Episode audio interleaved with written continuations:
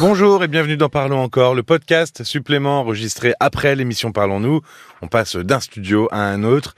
Je suis Paul Delair et avec moi Caroline Dublanche. Bonsoir Caroline. Bonsoir Paul. Lisa, après avoir énormément donné à son travail, a dû euh, être arrêtée en cause des douleurs qui étaient euh, ciblées euh, dans le ventre. Et puis, dans un autre témoignage, on a eu Pascal qui entretenait une relation extra-conjugale depuis deux ans. Et lorsqu'il était avec sa maîtresse, il avait des pannes sexuelles. Alors, malgré deux situations très différentes l'une de l'autre, il semblerait que le corps parle à leur place. Est-ce que le corps peut parler à notre place? Il parle pas à notre place, il, euh, il exprime en fait ce que l'on n'arrive pas à dire parfois avec des mots.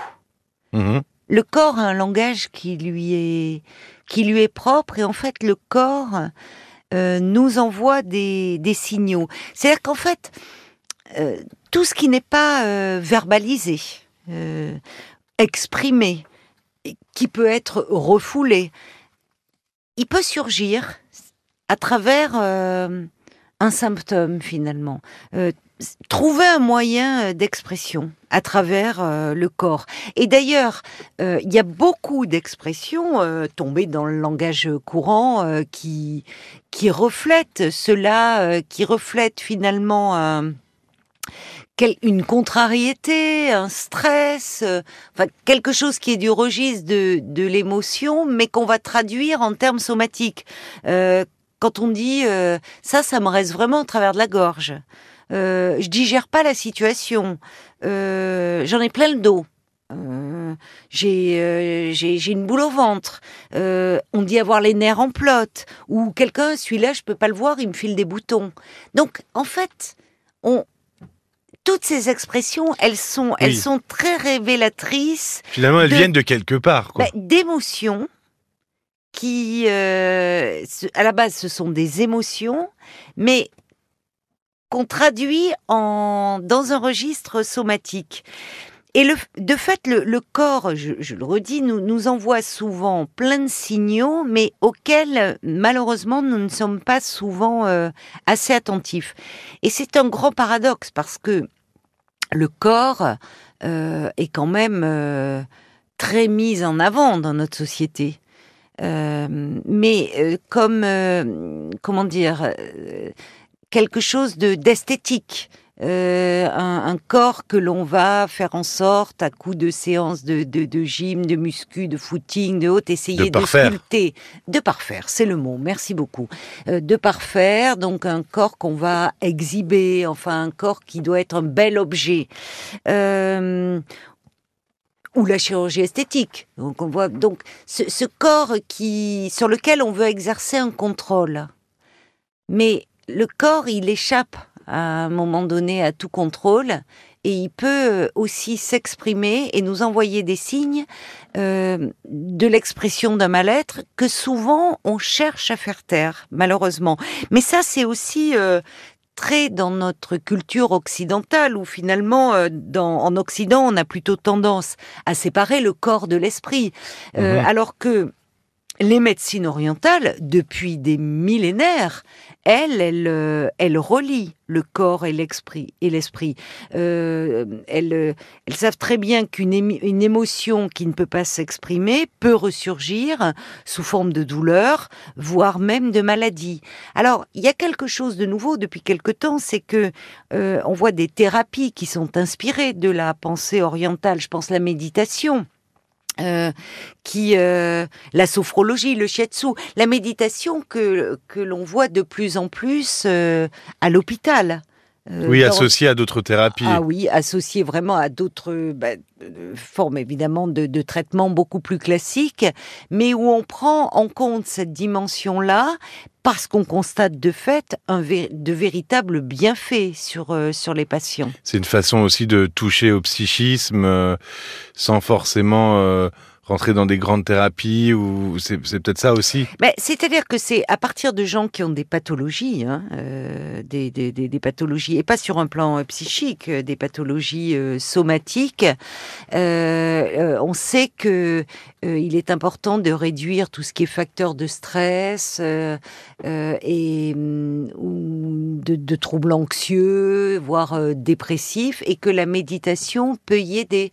Donc, dans des services de médecine classique, on voit cet apport de la, de la, de la méditation. Alors, évidemment, en disant cela, je me rends compte, il faut, il faut se garder de, de de tout psychologiser. C'est-à-dire que l'écueil serait de, voir que de considérer que le registre somatique, mais à l'inverse que tout symptôme, c'est-à-dire que toute douleur, et encore plus toute maladie, euh, de, quelle émotion parle-t-elle? Oui, on va pas guérir une maladie bah. euh, physiologique euh, avec une psychanalyse. c'est pas possible non voilà, Évidemment, hein, il faut il faut raison garder, mais de plus en plus de de, de, médecins s'intéressent à cette dimension-là. Et, je pense notamment dans la dermatologie. Euh, beaucoup de dermatologues et de, professeurs même étudient cela. Avec tout ce qui est psoriasis, eczéma. Mais oui, on sait bien que les poussées d'herpès, d'eczéma, effectivement, de, de, psoriasis sont favorisées par le stress et la contrariété. Ce qui ne veut pas dire qu'il n'y a pas des facteurs aussi euh, génétiques, hein, c'est-à-dire que, mais que lorsqu'il y a poussé, il peut y avoir dans la vie de la personne quelque chose qui, qui va, euh, un, facteur de stress, qui va être l'élément euh, déclenchant. La, la, la, peau, en fait, euh, elle, elle, elle, est le miroir de nos émotions. elle, notre épiderme exprime souvent tout ce qu'on ne peut pas dire. avec des mots. D'ailleurs, on, on, peut rougir sous l'effet du désir ou de la colère. Euh, on peut devenir très pâle lorsqu'on a peur. Euh, et, et, la peau, euh, finalement, il y a aussi des personnes, pardon, qui qui peuvent perdre leurs cheveux. Ah oui, aussi. Suite à un choc bah affectif. oui, perdre ou avoir les cheveux blancs d'un coup aussi, exactement. Oui, tout à fait. Donc on voit bien là le lien qu'il peut y avoir entre corps et, psychisme.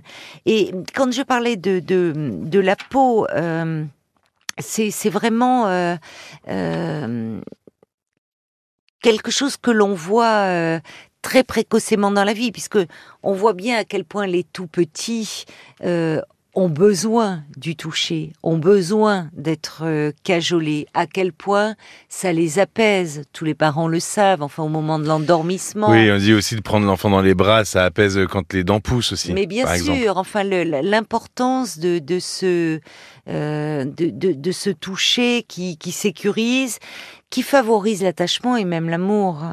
Euh, on, sait qu'aujourd'hui, on préconise de, masser les tout petits.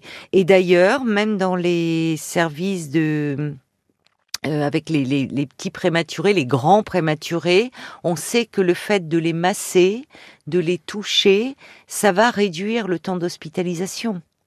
Donc il y a quelque chose de, de, très archaïque, alors quelque chose que l'on retrouve après quand on est amoureux, hein, à quel point euh, la peau aussi va exprimer toutes nos émotions, que l'on peut retrouver à travers euh, des pratiques telles que le, le, massage qui se, qui se développe euh, beaucoup, c'est un véritable moment de, de, de bien-être. Oui, et puis quand on se prend dans les bras, souvent, même, adulte, hein, c'est sûr, il y a, un effet très réconfortant, très apaisant. Parfois, effectivement, face à quelqu'un qui éprouve un, profond chagrin, une douleur, ce sont pas les mots qui vont euh, consoler en premier. C'est effectivement ce contact, c'est être pris dans les bras, être euh, être consolé et, rassuré.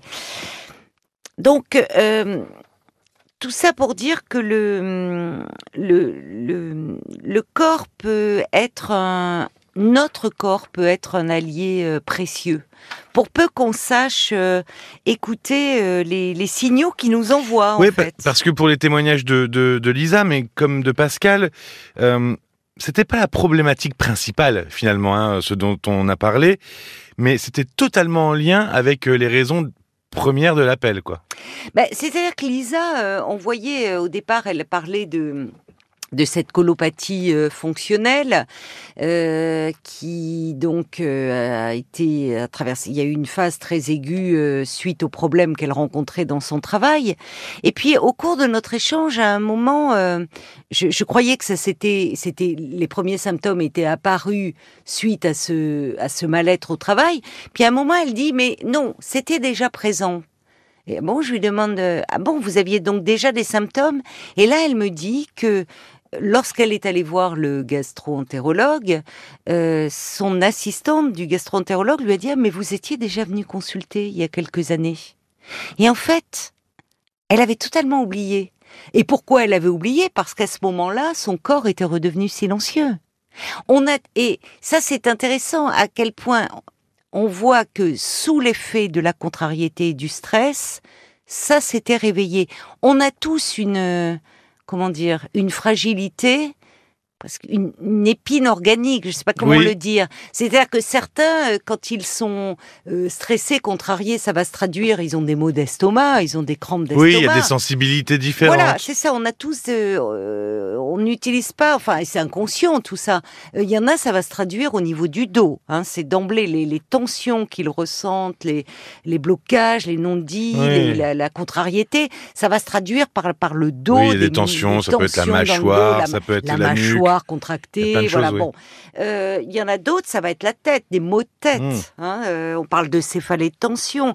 Donc, chacun a un peu son, quelque chose qui fait plus sens euh, pour, pour lui.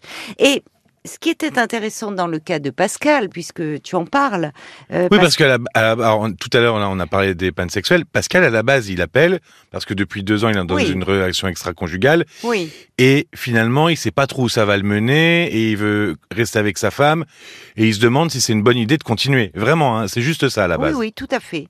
Et puis finalement, en parlant de de cette relation, enfin, à un moment, il me dit voilà les questions que je voudrais vous poser. Euh, euh, mais est-ce que j'ai le droit est-ce que j'ai le droit de continuer cette relation? Et je, lui renvoie, c'est intéressant que vous le formuliez en ces termes, je lui disais, parce que au fond, euh, derrière, on sent quand même un peu, en parlant de droit, c'est pas moi, bien évidemment, qui pouvais lui répondre. Oui, c'est ça. Peut-être quelque chose de l'ordre d'une forme d'une culpabilité, de qui s'exprime. Et là, euh, au détour de la conversation, il nous apprend au fond qu'avec euh, cette femme, donc sa maîtresse, on va l'appeler comme ça, il a des pannes sexuelles et fréquemment. Or, il nous dit que avec son épouse, cela ne se produit pas. Donc là, il me parle de son âge, il dit oui, mais enfin, j'ai 65 ans, peut-être. Mais un contexte différent, euh, résultat différent. Exactement. Et là, on peut se demander, euh, je l'ai rattaché à sa question, est-ce que j'ai le droit? Finalement, est-ce que si son corps, à son corps défendant, ne vient pas euh, faire barrière, faire obstacle, finalement, comme s'il se punissait inconsciemment. Il se l'interdisait lui-même. Mais il se oui, on peut. C'est une interprétation qui vaut ce qu'elle vaut, et je ne prétends pas dire qu'il s'agit de cela, mais on peut voir cette panne d'érection comme un symptôme. Et d'ailleurs, on voit chez des hommes qui ont ce, ce symptôme-là, ils vont avoir une panne d'érection avec une partenaire ou un partenaire et pas avec l'autre. Donc là aussi, notre corps vient bien nous dire quelque chose. Et c'est pour cela que relier davantage le corps et l'esprit peut avoir ceci d'intéressant et même d'important pour nous parce que ça peut aider aussi à nous pencher sur ce que nous ressentons au fond véritablement. Être davantage à l'écoute de cela des émotions qui peuvent pas se dire euh, de blessures du passé de conflits non résolus de choses qui nous restent en travers de la gorge qu'on n'arrive pas à exprimer. Donc si on était un peu plus à l'écoute de ces signaux que nous envoie notre corps, peut-être qu'on pourrait aussi euh, euh, davantage euh, se comprendre. Se comprendre. Merci beaucoup Caroline. Merci à toi Paul. Alors outre les témoignages de Lisa et de Pascal, vous pouvez écouter sur l'émission de ce soir Sophie qui a vécu de graves violences conjugales et puis dans un tout autre registre Philippe qui nous propose à, l'occasion du salon eh de l'agriculture, sa recette du gratin dauphinois. Qui ne fait pas partie de la liste, pardon. Ah oui, de la liste euh, des plats régionaux euh, sur lesquels euh, vous pouvez voter sur RTL.fr et sur l'appli RTL pendant tout le, le temps du salon de l'agriculture. N'hésitez pas à vous abonner aussi pour ne rien louper de l'émission, mais aussi pour nous soutenir parce que ça permet de pouvoir créer des contenus comme Parlons encore, des des contenus additionnels à, Eh à, oui. à l'émission. Et si vous souhaitez témoigner à ce sujet, justement, euh, au corps qui réagit aux émotions, euh, si vous voulez y réagir un soir, n'hésitez pas, 09 69 39 10 11, le numéro est non surtaxé. Merci de votre écoute et à très vite. À très vite. Parlons encore. Le podcast.